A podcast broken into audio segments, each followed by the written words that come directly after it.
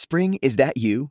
Warmer temps mean new Allbirds styles. Meet the new Superlight collection, the lightest ever shoes from Allbirds, now in fresh colors. These must have travel shoes have a lighter than air feel and barely there fit that made them the most packable shoes ever. Plus, they're comfy right out of the box. That means more comfort and less baggage. Experience how Allbirds is redefining comfort. Visit allbirds.com and use code SUPER24 for a free pair of socks with a purchase of $48 or more. That's A-L-L-B-I-R-D-S.com, code SUPER24. Bienvenidos a Media Lab. El mundo en tus oídos. Comenzamos. Los hechos, comentarios y opiniones expresadas en este sitio y programas son responsabilidad de quienes los emiten y no reflejan bajo ninguna circunstancia el punto de vista de la Universidad Panamericana o de sus autoridades y o representantes legales. Sin fines de lucro. Escuchas Media Lab.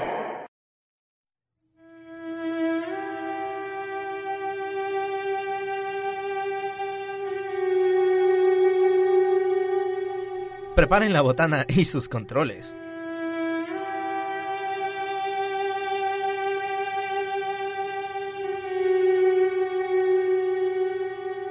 Ya comienza el programa donde todos somos gamers.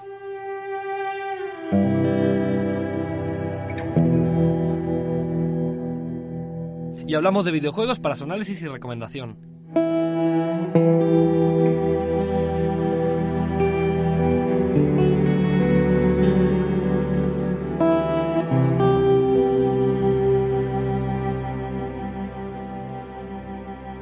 Comenzamos.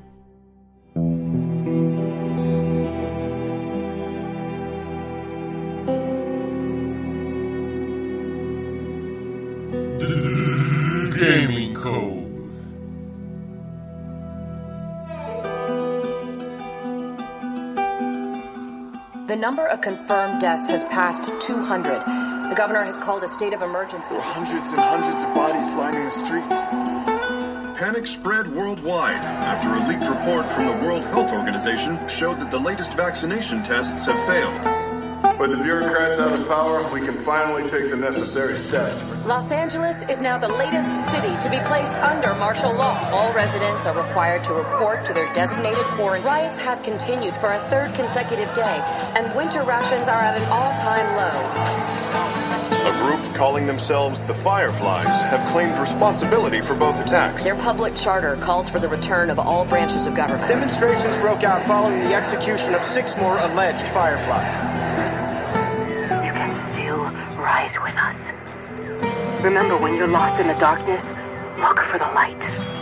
Believe in the Fireflies.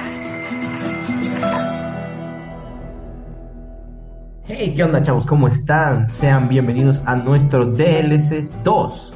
Hoy estamos con un juego demasiado especial porque era el juego más esperado de la temporada oficial. Pero como pasó todo el asunto, pues ya no lo pudimos sacar. Pero lo sacamos express y aparte nos cayó como anillo al dedo porque llega justamente en el día de lanzamiento, señores. Estamos hablando de The Last of Us. Yo estoy hablando del lanzamiento de The Last of Us Part 2, pero aún así vamos a hablar de su primera parte que obviamente es de las mejores valoradas y esperemos que sí sea igual la parte 2. Pero no lo voy a hacer yo solo, lo voy a hacer con la ayuda de Marianita. Hola chicos, muchas gracias Diego. Estamos listos para el gran programa de hoy. Así es, estamos listos, listos. Y no venimos solos, venimos con nuestro muchacho, el chico edición, Henry. ¿Cómo están chicos? ¡Wow! Vamos a ver The Last of Us. Así es chicos, hoy tenemos un juego muy especial, uno de los más queridos por toda la comunidad de los videojuegos, obviamente todo además por la comunidad de PlayStation porque es su exclusiva. Pero bueno, dejémonos de tonterías y vámonos directo a la historia.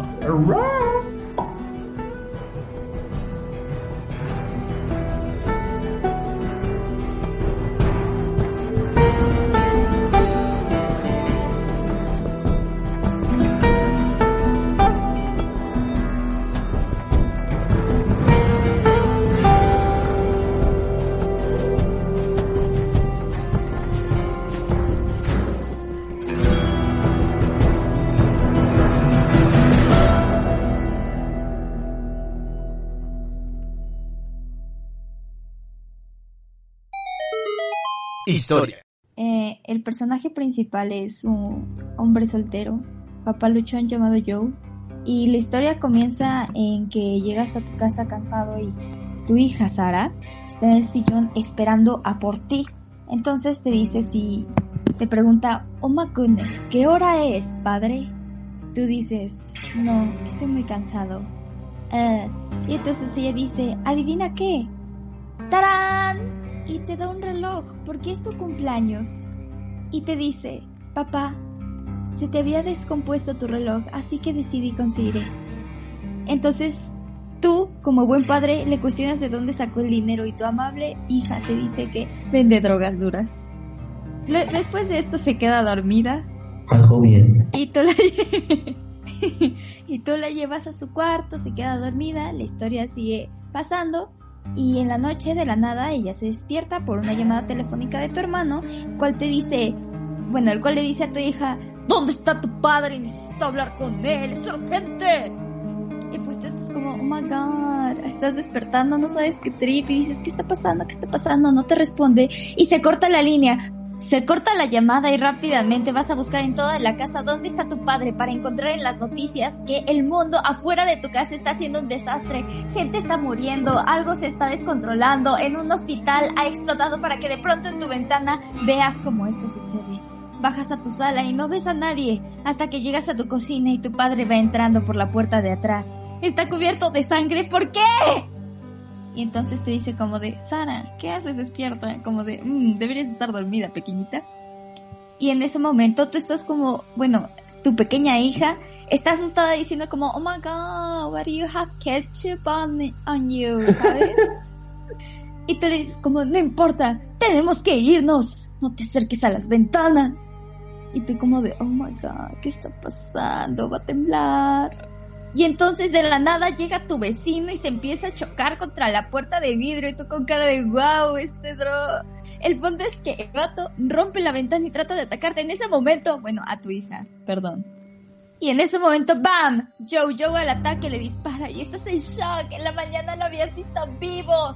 Salen a la puerta de enfrente de su casa donde el hermano ya los está esperando. Y se van. Están listos para comenzar una nueva vida, sanos y salvos. Pero Ojalá las cosas fueran así de fácil, queridos amiguitos, porque chocan. Entonces se caen y empiezan a ver que toda la gente está fuera de control, hermano. Está fuera de control. Tratan de atacarlos. Ustedes tienen que usar la violencia, aunque no es el camino. El punto es que ustedes en su intento de huir se encuentran eh, acorralados en un momento y tu hermano, el hermano de Joe, dice, ustedes sigan, bro yo les daré tiempo para que corran. En ese momento tú dices, oh mi corazón, el primer sacrificio y apenas estamos empezando. Te sigues derecho hasta que de pronto, boom, otro accidente. Ah, bueno, no, a partir del primer accidente, tu querida hija Sara quedó lastimada de la pierna y tienes que cargarla por todos lados. Entonces, al final llegas a una especie de montaña donde te encuentras con un militar, algo que pareciera bien, pero como sabemos y hemos visto en las noticias, la policía no siempre es la mejor solución, ¿eh? Te encuentras enfrente de él y él empieza a hablar con sus superiores. Oh, sí, señor, encontramos dos personas. Pero, señor, hay una niña. Para esto tú ya sabes qué va a pasar, crack. Y entonces, el pequeño Joe le dice, no queremos hacerles daño. Estamos bien nosotros. Y se va alejando cuando se percata de que el hombre no los va a abrazar y los empieza a disparar. ¡Oh, my God! Tú tratas de pues voltearte para que no lastimes a la pequeña Sara, te caes y está a punto de hacerte el fatality cuando de pronto, boom, regresa tu hermano que nunca murió, gracias a Dios, y boom, le suelta un plomazo al vato que te iba a, echar para el otro mundo. Y entonces, de pronto recuerdas, ¿y la pequeña Sara?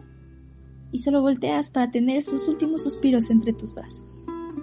En lo que existe el cambio de escena vas escuchando noticias sobre lo que está pasando en los Estados Unidos.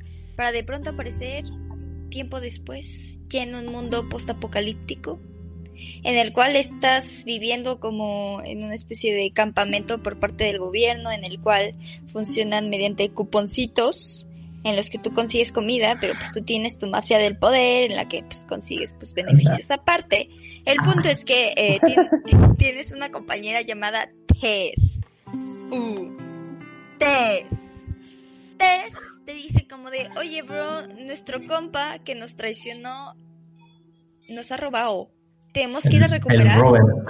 El Roberto, literalmente. Debemos ir con el Roberto para que nos dé lo que nos debe, ¿sabes? Y él dice como, sí, sí, vamos, vamos. Y tú como Joe vas todo badass. Vas como Robert, Robertcito, Robert Busto. Llegas y le dices, where are my guns? Y él te dice como de, oh, chavales, que las he vendido al grupo de las luciérnagas. Y tu madre mía, chaval, no ves a nosotros, ¿qué ha dicho? Y pues él te dice como de, eh, dame tiempo, yo puedo pagártelo. Y, y Tess llega toda mujer empoderada y dice, pues te daría una oportunidad si no hubieras intentado matarnos, bro. Y pues ya el punto es que terminan dándole plomazo y de pronto out of nowhere llega una muchacha diciendo, yo tengo las armas. Y ustedes como de, ah, pues plomazos, ok. Y ella les dice, tienen que ganárselas, chavos. Así como la calificación como maestra, ustedes se la tienen que ganar. Y Chales les da una misión secreta. No muy secreta, porque pronto se las diré. El punto es que les dice, me tienen que ayudar a llevar algo a un lugar súper específico a la morra, ¿no? El punto es que dice como de, eh, les enseñaré las armas. Y a partir de que llegan a una casita, porque pues, durante el camino a que les muestre las armas ella termina lastimada, eh, al llegar a este lugar les enseña, hay una pequeñita que trata de matarlos con un cuchillo, pero bueno, trata de amenazarlos porque es kind of weak hasta ahora, no sabe defenderse bien. Pero esta pequeña niña se llama Ellie. Esta pequeña Ellie es el paquete el que tienen que entregar. Sin embargo, eh, pues Joe va a tener una mayor cercanía a ella porque pues en lo que eh, a esta Tess le muestran las armas, Joe va a tener que llevarla a otro punto seguro. Y a partir de esto va a empezar todo el juego. Y eh, pues futuramente surgen preguntas como de ¿por qué es tan importante transportar a la pequeña Ellie? ¿Quién es ella como para que sea tan valiosa? Y bueno, algo que hay que entender ahorita también es que como han pasado 20 años, Joel ha cambiado muchísimo como persona. O sea, quedó súper, súper afectado después de la muerte de Sarah. Y el único indicio que nos presentan en, en este salto temporal es que ya, él sigue usando el reloj que le regaló Sarah, aunque siga roto. Y de hecho hay una escena en la que Ellie le dice, tu reloj está roto, pero como que él le vale un poco. De guerra en Vietnam. Ajá, ándale. y, eh, y lo que pasa, lo que estaba mencionando Marianita de lo de la, las luciérnagas, este, son como un grupo que se alejó del gobierno cuando el gobierno empezó a hacer estas zonas de cuarentena con inicio el apocalipsis. Y ellos puedes decir que son terroristas, pero que también están tratando de ayudar a todos, pero que también son muy buenos, pero también muy malos y muy ineptos. Es como México, ¿saben? La raza que trata de hacer las cosas bien, pero sin ayuda del gobierno, porque el gobierno es corrupto. ¿No les parece eso curioso? Eh, y, es como eh, un México postapocalíptico, sí. Y bueno, ah, bueno, ah, no, es como México. No, bueno, Ah, es un México de ahorita. Y de hecho, ahorita está muy oportuno que andemos hablando de este juego por todo lo que está pasando ahorita con lo del coronavirus y todo ese tema. Oh my God. Lo interesante de este juego es que el virus que se ocupó, bueno, virus más bien es un hongo, el, el Cordyceps, y está basado en un hongo real que afecta a las hormigas. Entonces, como que lo hace un poco más creepy el hecho de que esto sí puede ser real, así, 100% real, no fake. Pero imagínate cómo, qué tan cañón estuvo para pasar de las hormigas, o sea, de los insectos, de un hongo que nada más afecta a los insectos, a los humanos. Sí, está, está muy cañón. Y, de hecho, algo muy interesante, a- existe un documental que hicieron los de PlayStation y Naughty Dog respecto al, al juego. Y ellos están platicando de que ellos al hacer el como diseño de todo este tema apocalíptico y todo, hicieron como en fases el tema del hongo. Y luego llega un punto en el que estos zombies ya se vuelven parte del terreno. Y pues todo empieza a destruirse, empiezan a haber fugas de agua y por eso hay más vegetación en las ciudades. Y eventualmente vamos a ver animales libres en las ciudades. O sea, como que la naturaleza está reclamando la tierra. Eh, ahora, banda, bueno, no sé si ustedes están de acuerdo conmigo, pero yo creo que a partir de ahora vamos a hablar de muchos spoilers de The Last of Us. Confirmo, y aparte hay que hacer una aclaración que no habla con cualquier doña cuando están llegando con la Elie, está hablando con la reina Luciérnaga, está hablando con la señorita Marlene. Ahí se van Joel y Ellie y esta T se va con Marlene para ver lo de las armas. Se van al campamento Luciérnaga, que de hecho también está bien chistoso como le están diciendo, a como le está diciendo el Joel, como de cámara, ya se lo están swipeando los policías acá bien chidos, ¿no? Como que ya queda poca guasa. Y de hecho está muy interesante la introducción que tenemos a las luciérnagas porque literal la primera vez que nos damos a entender sobre ellas hay una explosión, un ataque terrorista dentro de la zona de cuarentena donde están. Entonces eso como que le da más el, oye, ¿qué onda con esta, con esta rata, no? Estaban por salir y en eso.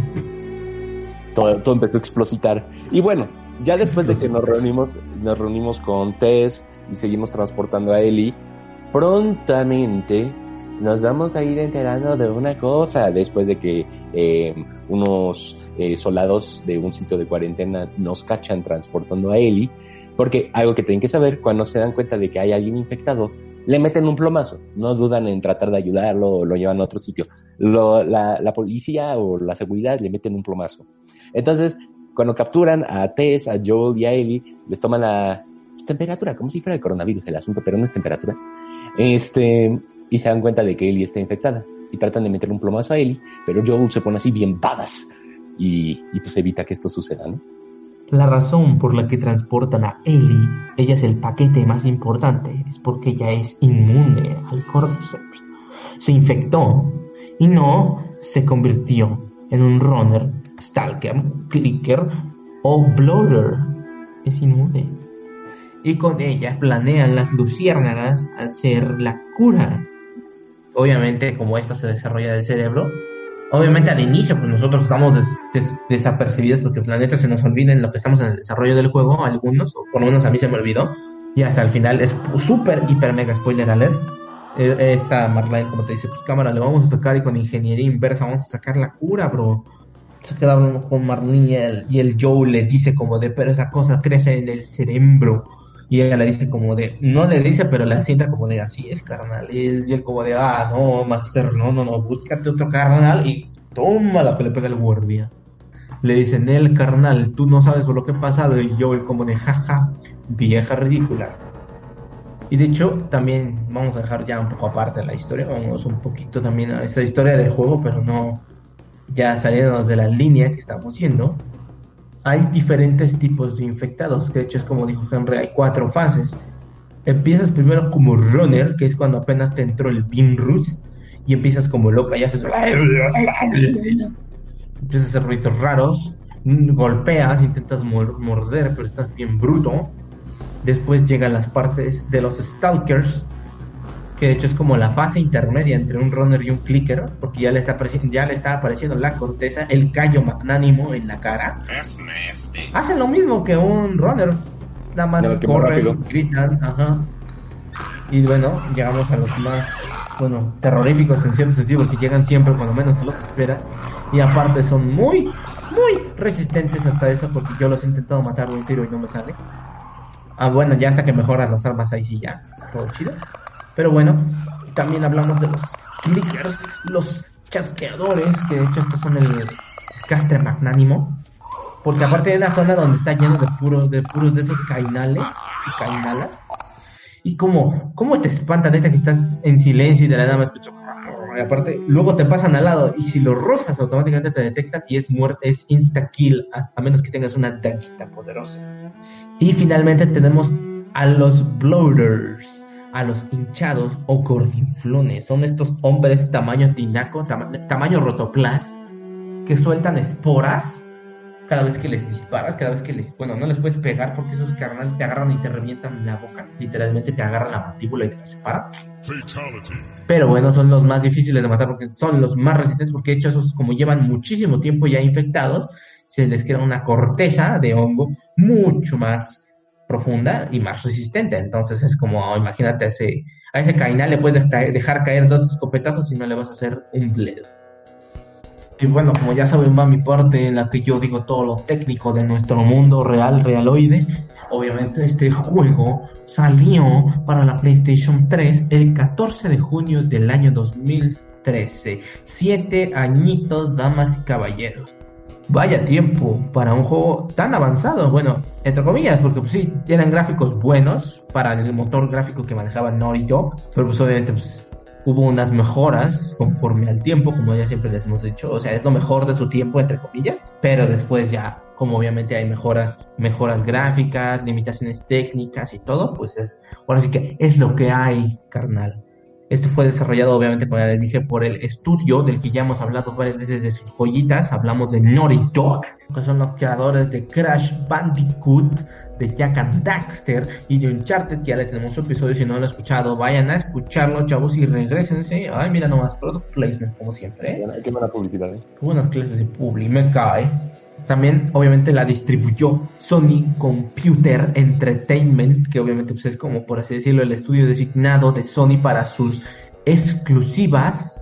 Obviamente, este jueguito es de supervivencia, es supervivencia pura, acción y aventura. Obviamente, no tan aventura como uno cree, pero es aventura. También salió en el PlayStation 4 en su versión remaster. Obviamente, este con mi poderosísimo Peggy 18. Peggy 18. Y bueno, chavos, creo que ya explicamos un poco bien, un poco bien la historia, ya no tan profundo para evitarnos tantos spoilers. Y bueno, vámonos a nuestra sección de gameplay para explicarles todas las mecánicas que tiene este bello juego. Vámonos, raza. Gameplay. Eh, vamos a tener que es un juego de tercera persona Tú como personaje puedes tener varias herramientas contigo, ya sea con balas, botellitas que te encuentras por ahí y quieres aventar después para distraer a la gente, porque pues es muy común en un mundo postapocalíptico, pues sí. También si escuchas una botellita o ladrillos es como, mmm, chaval, alguien hay ahí, ¿eh? También puedes llevar pedazos de madera por si quieres golpear gente o pues lo que te encuentres. Y sobre todo, también puedes llevar tus medkits, ¿sabes? Por si pues te lastiman y llegas tú como, ojo, me voy a curar, ojo. Sí, todo el juego tiene un sistema como de crafting ahí muy elaborado en el que tú con todo lo que vas encontrando puedes estar como yéndote esquinitas ahí el personaje chocando con la pared para ver qué encuentras y pues te la vas a pasar cool. De hecho, algo que a mí me gusta mucho del gameplay de The Last of Us es cuando no es como que combate con balas ni nada, o sea, con ellos es combate cuerpo a cuerpo, cuando agarras, no sé, un tubo o con tus puños, o sea, se siente muy brutal, se siente muy, como que tienen peso los personajes y se siente que cuando metes un golpe, le acabas de meter un golpe muy fuerte a alguien, ¿sabes? O sea, como que Joel lo hace muy visceralmente y no sé, siento que tienen mucho peso, se siente mucho cada golpe por la vibración del mando.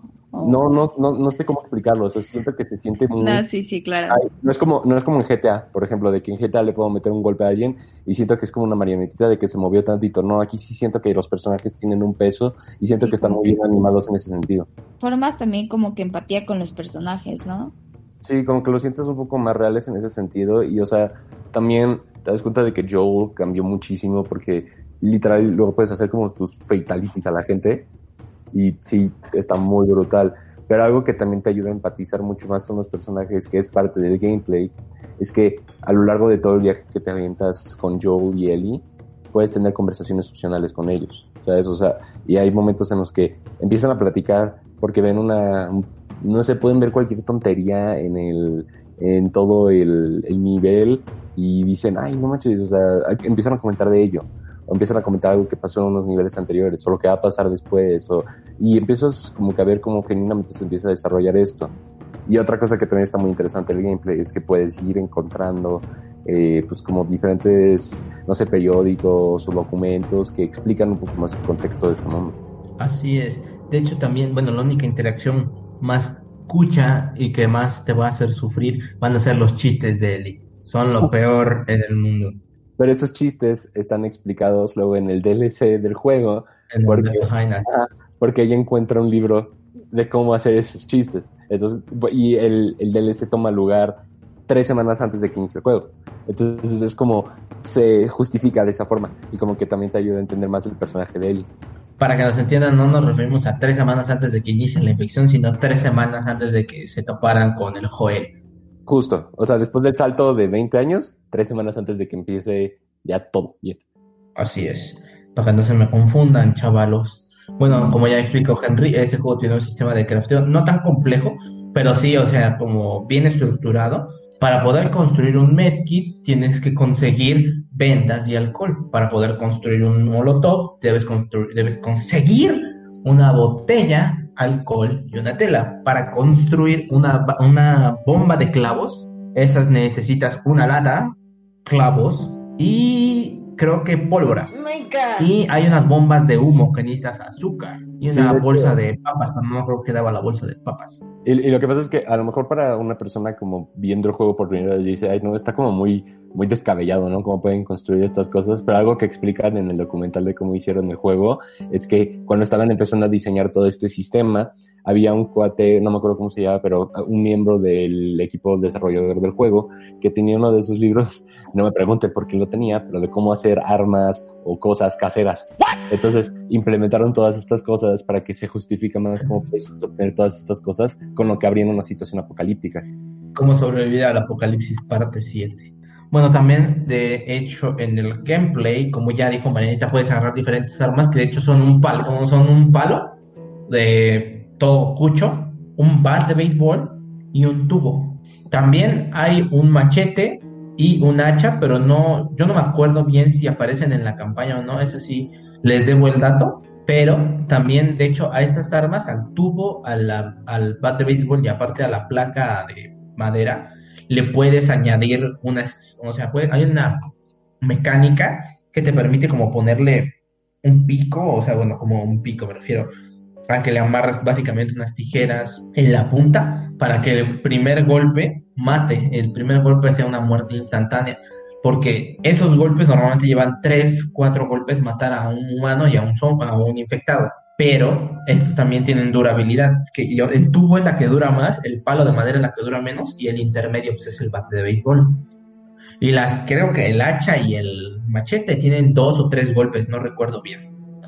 Algo que también maneja mucho este juego y lo maneja muy bien en mi opinión son las mecánicas de sigilo. O sea, cada rato tienes que, bueno, tienes esta habilidad que se... Que el modo escucha. el, modo ah, el modo escucha, que si han jugado los juegos de Batman, Arkham Knight o Assassin's Creed, es como la visión de águila o el modo detective, de que puedes como ver a través de las paredes y medio escuchar a tus enemigos y todo. Y esto te va a servir mucho, por ejemplo, específicamente en las secciones en las que estás tratando de esconderte de los clickers y de tratar de evitar encontrarte con ellos. Y también para, justamente para evitar andar como, entrar en conflicto con los clickers, puedes ocupar, no sé, botellas o lo que te encuentres para hacer ruido y distraerlos de esa forma. Y una cosa que no se habla mucho de este juego y me queda claro que no es la parte más importante de todo el gameplay, pero sí es algo que creo que es importante mencionarlo muy poca gente sabe que este juego tuvo multijugador. Bueno, no tan, no tan poca gente, porque sí está la opción ahí debajo, porque ahí dice multiplayer. O sea, pero, cuando, pero cuando mencionas The Last of Us no es como que lo primero que te viene a la mente. Ah, sí, no te llega a la cabeza el multiplayer. No, te llega primero a la cabeza la historia. Pero aún así, este, hay, que, hay que decir que los multiplayers de Naughty Dog se caracterizan un poco por ser un, un pay to win muy mal hecho, porque normalmente las armas básicas del juego están bien balanceadas, pero cuando salen armas que se cuestan los 2 dólares, 3 dólares, están demasiado rotas. O sea, por ejemplo, en el multiplayer yo recuerdo que había un rifle, creo que era el Marksman, era como un tipo Marksman Rifle, que te tumba de dos, de dos balazos y te da la cabeza, pues obviamente como todos los juegos es, es muerte o te tumba, no recuerdo bien, pero ese, ese, ese rifle estaba demasiado roto también hay una pistola que hace más daño que todas las demás, excepto que, excepto que el revólver. Y aparte tiene una velocidad hasta eso bastante estable, que es la Desert Eagle con el nombre de la Enforcer. Sí hay una diferencia marcada al jugar con las armas que cuestan. lo, único que, lo único que intentó hacer Naughty Dog para como diferenciar un poco este multijugador es que hicieron este sistema en el que supuestamente tu personaje de multijugador es como un sobreviviente de una de cuarentena, como una, facción. Y este, la idea es que dependiendo de si ganas o pierdes en la partida, pues qué tanto como que le prospera o se va a la ñonga tu, tu, facción. Y, pero en realidad no es tan importante el multijugador, solo como que creí que era importante mencionarlo en este caso. Y una cosa que también creo que es la más importante en cuestiones de, gameplay, los niveles de dificultad. Eh, la dificultad más alta, y creo que es la mejor, es la Grounded. La verdad desconozco cómo se llama en español. Créeme que no sabes lo que dices, créeme que no sabes lo que dices. ¿Por qué? No es, la, no es la mejor, está demasiado difícil. No hay modo escucha, no tienes, no tienes HUD. Y precisamente por eso creo que es la mejor. O sea, si acaso en realismo, pero créeme que en dificultad es demasiado complicado. No, yo porque sé. de- apenas te cae un zombie, o sea, de los normales, te- no, no puede, de hecho no puedes ni ver ni tu barra de vida. Yo sé. Entonces está más difícil porque de hecho a mí me pasó que un runner, un- o sea, con, con dos runners que me tope y no, lo- no pueda matar a uno, entre los dos me matan rapidísimo. Un golpe de esos baja más o menos a casi la mitad de la vida. En cuestiones de realismo sí entiendo por qué dices que a lo mejor sería la mejor y entiendo por qué dices que ha de estar muy cañón.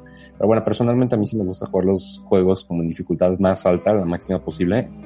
Y creo que esta es como que la verdadera experiencia de The Last of Us en muchos sentidos porque entiendo que luego el juego puede ser muy difícil con cuando hay en, en otras dificultades. Yo sé que sí puede ser muy difícil así. Pero The Last of Us yo creo que se caracteriza como uno de los mejores juegos por su cuestión narrativa, no tanto por el gameplay. Porque si somos francos, o bueno, a lo mejor ustedes piensan diferente, pero yo siento que el gameplay no es tan fuera de lo común, no es algo tan trascendental. Siento que es una cosa muy básica que han hecho otros juegos. Esta dificultad yo creo que es lo que lo hace mucho más de lo que es. Y por eso yo creo que es lo- como la verdadera experiencia de The Last of Us. Yo lo siento así, no sé ustedes. Mm, Pues la verdadera experiencia la sientes en cualquier dificultad. Eso siento que sí difiero. Yo difiero completamente contigo de que la verdadera experiencia no está en la dificultad. Pero pues sí podemos decir que de verdad Grounded es la que sí te ofrece lo más completo entre comillas. Si eres un jugador experimentado, no si eres un carnal que apenas compró un Play 4 y quiere aventárselo así. Obviamente, créeme que te vas a frustrar, lo vas a borrar y vas a quedar dejado con juegos, porque créeme que sí es, tan- es demasiado frustrante. Es como yo que me pasé, como ya les mencioné, God el nuevo God of War en Give Me God of War de trancazos desde la primera y créeme que me tardé muchísimo en acabarlo y me estaba frustre y frustre y frustre con los jefes que tiene y los enemigos que te bajan media vida de un golpe o un, un cuarto de la vida de un golpe. Entonces, si eres un jugador experimentado, de verdad, pues como, como Henry lo dijo, pues es como la experiencia más balanceada, más perfecta para ti. Si nada más quieres un road trip tranquilo, pues póntela en normal, póntela en fácil, no hay ningún problema. Pero justo Pero eso- pues sí, ofrece la dificultad que muchos quieren, ofrece la dificultad que muchos quieren, no, no habilidades de ver tras la pared, o sea, no modo escucha, no poder ver ni siquiera que tienes nada, o sea, básicamente todo tenerlo contabilizado en tu mente como cualquier superviviente en la vida real, entonces como la, la experiencia acá más pro que Pero justo, justo ahorita que diste el ejemplo de God of War, o sea, entiendo que puede para que haya jugadores que se frustren mucho automáticamente al jugar un juego de trancazo en la dificultad más alta. Pero, o sea, yo personalmente, la única razón por la que regreso a jugar The Last of Us, otra vez insisto, no es por el gameplay, es por la cuestión narrativa, a menos que lo juegue en Grounded. En Grounded sí vale la pena el gameplay para mí. Mi tema más que nada no es, no es hacia eh, los jugadores, o sea, yo creo que cada quien puede jugar el juego en la dificultad que quiera y disfrutar el juego. Pero yo personalmente no regreso de Last of Us por el gameplay. Lo único que sí me llama la atención del gameplay es la dificultad grounded. Pero en realidad yo regreso eso más por la narrativa. No me llama tanto la atención el gameplay. O sea, sí reconozco que tiene muy buen gameplay, pero así como me digas de que lo jugaría una y otra y otra vez y nunca me canso, pues hasta cierto punto sí siento que puede llegar a ser repetitivo el juego. El hecho de que pueda tener ese desafío es lo que sí me hace como que valga la pena. Personalmente, yo estoy compartiéndoles una experiencia personal. Y no estoy diciendo que ya haya acabado la dificultad, claro que no. Está, como bien dijo Diego, está increíblemente difícil jugar en Grounded. Cañón.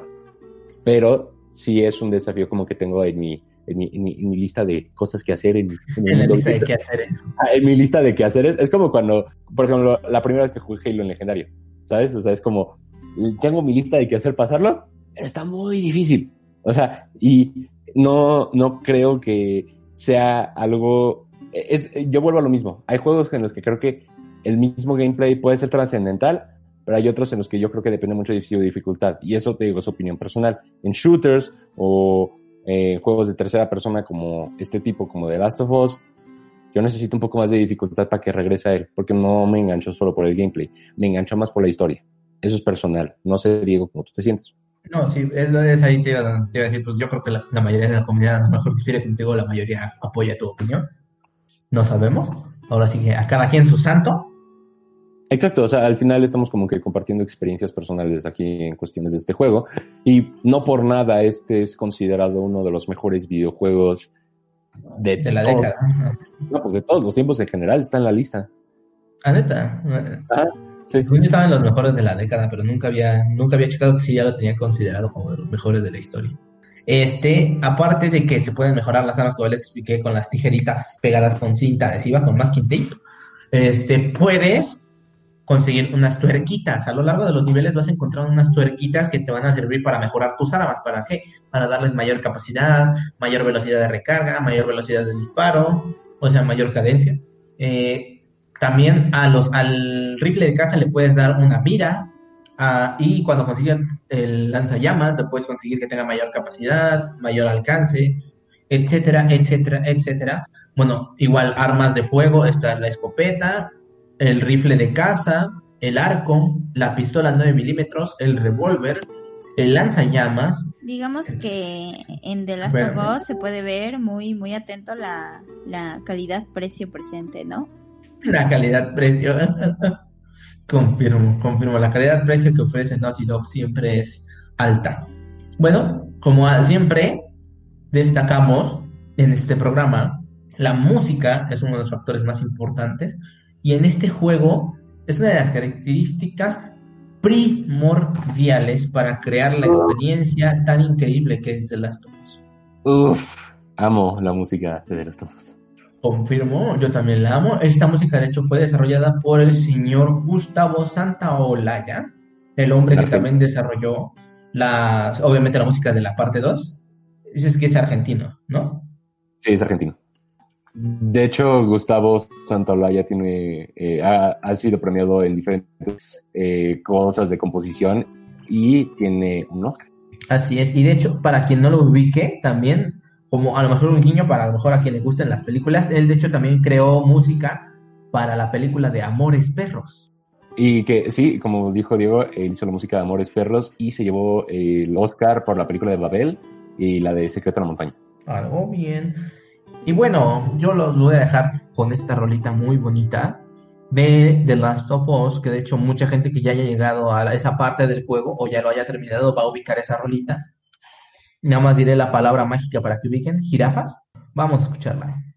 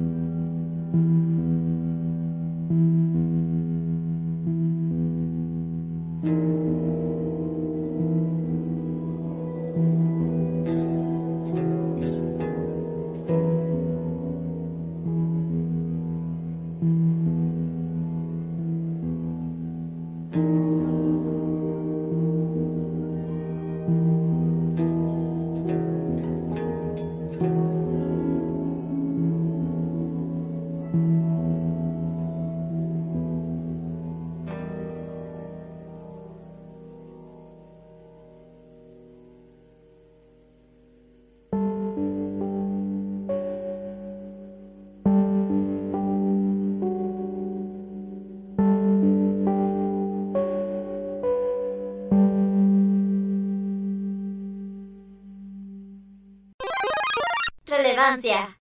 ¿Qué me ha gustado? Yo no lo he acabado, Chavisa. Yo llevo poco de jugarlo, pero pues obviamente sí lo voy a terminar. Y hasta ahora lo que me gusta y sobre todo que me he enterado como de por ahí del chisme, de igual del 2, es de como el poder que está teniendo esta Ellie. Me agrada que pues precisamente esta Ellie no, no haya tenido que pasar por un proceso de sexualización, precisamente, no como otros personajes femeninos que conocemos, porque ya vimos que hace poco empezó la polémica de que no, de que es eh, por fin un personaje femenino que empodera a la mujer.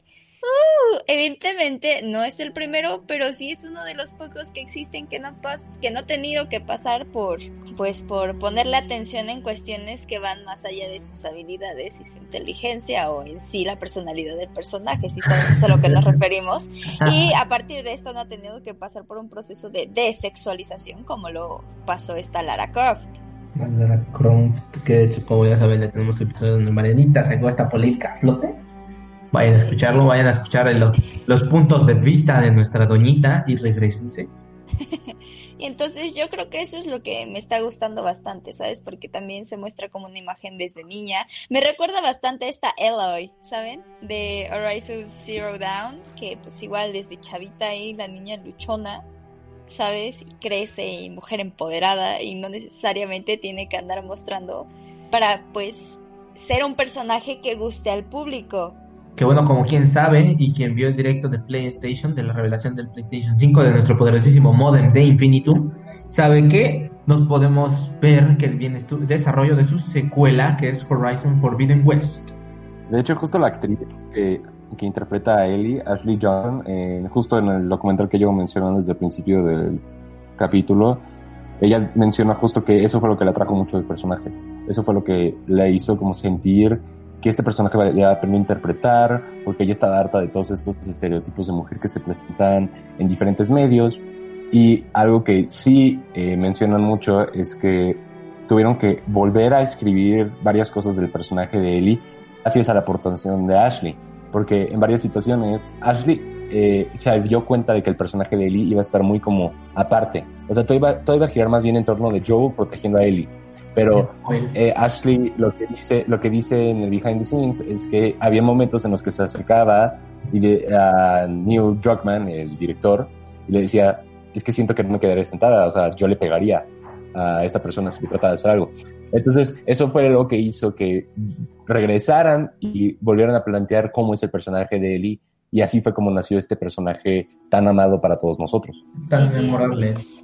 Pues sí, porque digo, al final del cabo, es un personaje que tiene una buena historia, no se ve que esté forzado como lo han hecho como varias personas tratando de verse inclusivos, vaya, sino que aquí meramente se ve que nace un sentimiento con una buena intención y un buen discurso. Y eso es lo que a, mí me gusta. Abajo los hombres, ¿no, es cierto? bueno, sí, eh, gracias. Eso es lo que me gustó. Sí, sí, está muy bonita, me gusta su cola de caballo.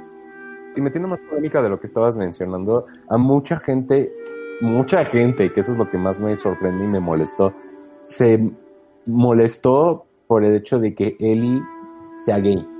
Se les fue la waifu. No, exacto, justo por eso yo creo que...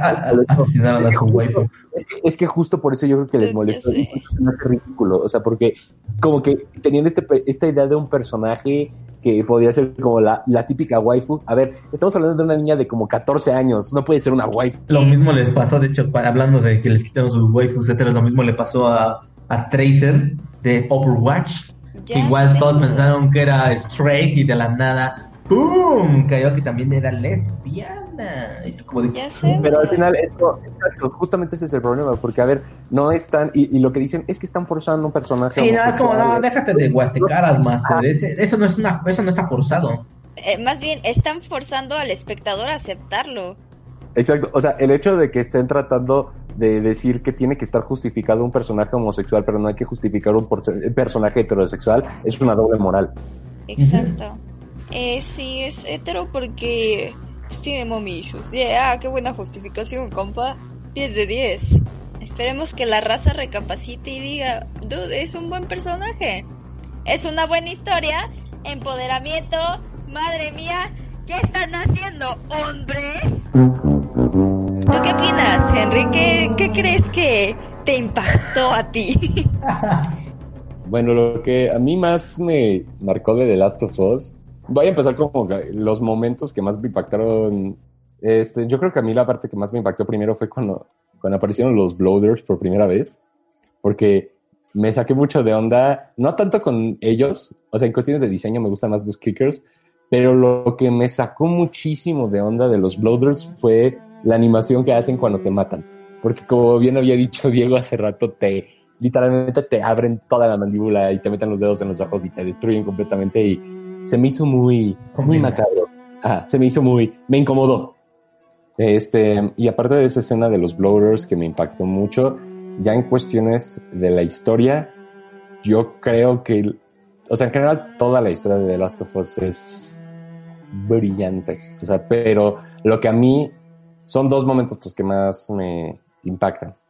Obviamente, el principio, creo que todos estamos de acuerdo de que... Sí, a mí el principio me hizo llorar. Exacto, el principio cuando muere Sara es... Brutal. Empiezas, con, empiezas con un trancazo directo a los hocico. Exacto, no hay otra forma de decirlo, o sea, es la única forma de describir esa escena. Tiene todos esos momentos en particular de que está tan bien llevada, de hecho, otra vez, sé que regreso mucho a hablar de esto, pero en el documental hablan de cómo les costó tanto trabajo hacer esa escena porque no necesitaban que fuera tan dramática, necesitaban que fuera real. Y creo que hicieron un trabajo excelente interpretando esa escena y no me voy a meter en spoilers porque quiero, creo que es más mejor que lo vivamos ustedes y porque Mariana no lo ha visto. Más mejor. Ah, creo que es más mejor pero el final. Confirmo. No, no, no, sí, el final, ya. El final tiene un mensaje muy profundo. Sí, el final, ya. Y obviamente, pues el personaje Joe, todo el desarrollo del personaje que tiene, es algo muy relevante porque es increíble cómo tiene la construcción de un personaje que de verdad se desarrolla. Y aparte, cómo, cómo tiene una psicología, de, o sea, obviamente primero al inicio tiene una, una psicología de autopreservación, como todo humano, pero él más desarrollada, porque obviamente, pues obviamente él desea vivir, entre comillas busca algún motivo para seguir vivo. No indago yo lo suficiente para saber qué lo mantuvo vivo 20 años después de la muerte de Sara, pero él fue el impulso que lo mantuvo vivo después, porque de hecho obviamente pues él se negó a quererla como su hija y todo eso, por lo mismo que de hecho por eso se, había negado al principio en ese tipo de trabajo, porque pues obviamente le recuerda a Sara. Entonces también él, él, poco a poco va agarrándole cariño. Obviamente él se niega a agarrarle cariño, él se niega, a, la quiere tomar como cualquier persona, nada más como un trabajo y ya. Pero pues, no es cualquier trabajo, obviamente es llevar a la cura de la humanidad. Y aparte, sí, pues le agarra cariño. de hecho, eh, después es un spoiler super heavy si no han llegado a la parte del invierno. Como ustedes saben, en la parte del invierno aparece un carnalito acá, canibaloide, que es líder de una de las bandas que nos han estado persiguiendo durante toda la historia. Que ¿Qué, dato curioso, qué, dato curioso es Nolan North, el que hace la voz de Cicote. Así es, el, el buen, el buen Nathanael Drake, para quienes lo ubiquen por ese papel. Pero como ustedes ya saben, en la parte del invierno, Ellie mata a David a machetazos, a más no poder, obviamente ya hasta que Joe llega a la interrumpir y ella como de, no, suéltame, carnal. Toda, porque está, está en shock la pobre chica. Entonces también al final le dice, oh, baby girl, y la abrazan, o sea, y con, ese diálogo ya reconoces que Joel de verdad ya tiene un, cariño, un afecto real hacia Ellie, o sea, ya no, ya no es nada más el paquete. Es, es Ellie. Ajá, es su hija porque literal así le decía a Sara antes. Y es como, no sé, ahora, ahora que lo mencionas, yo creo que esa escena también es una de las que más me impactó de todo el juego. Sí, y, es una de las y, y, es súper poético porque literal, la primera vez que controlas a Joel en el juego, estás cargando a Sara antes de que la maten. Estás cargándola y corriendo. Y no me voy a meter en por qué para ahorrar spoilers, pero la última vez que controlas a Joel, estás cargando a tu nueva hija, Ellie bueno, como ya pudieron ver en esa cinemática, pues él demuestra amor paternal hacia, hacia Ellie.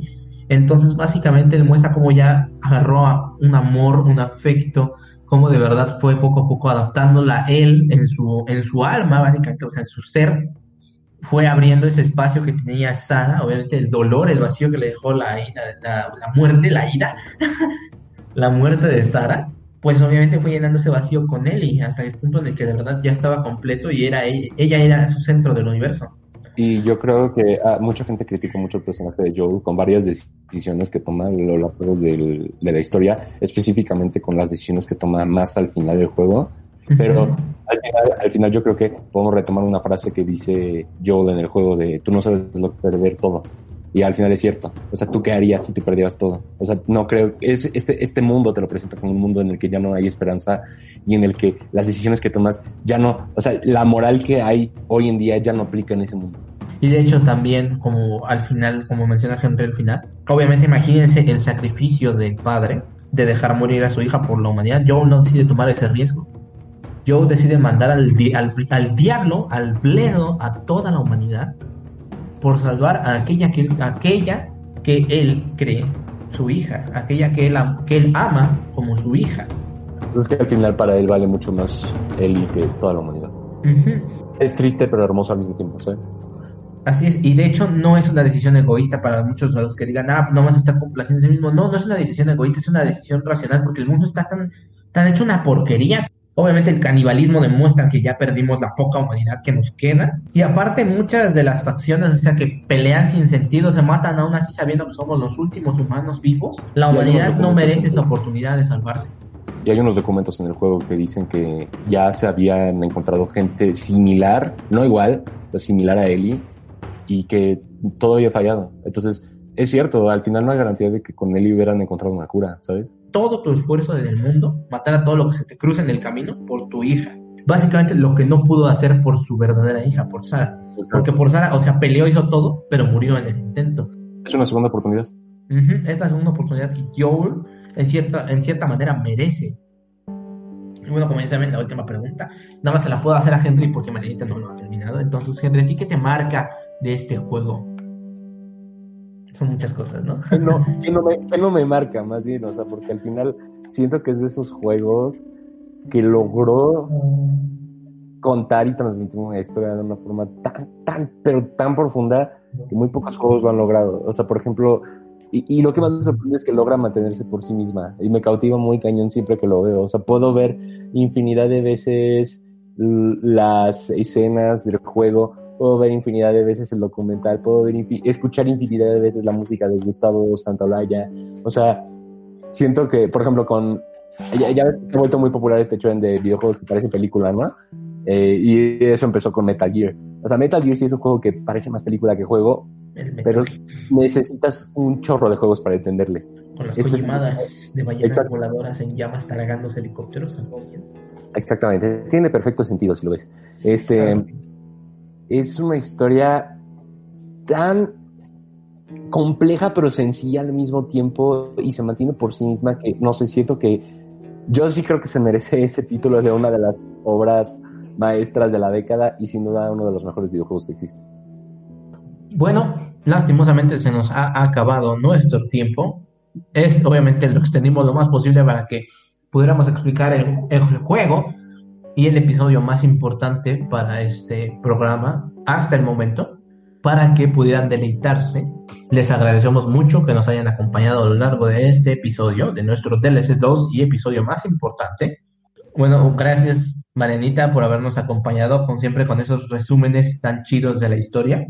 Ya sabes que vivir es jugar una vez más conmigo siempre.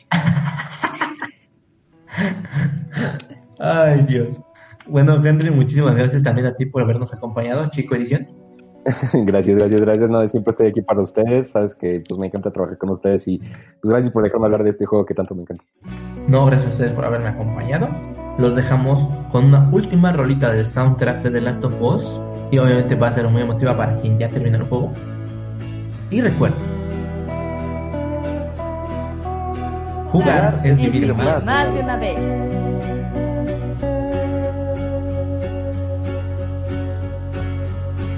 you.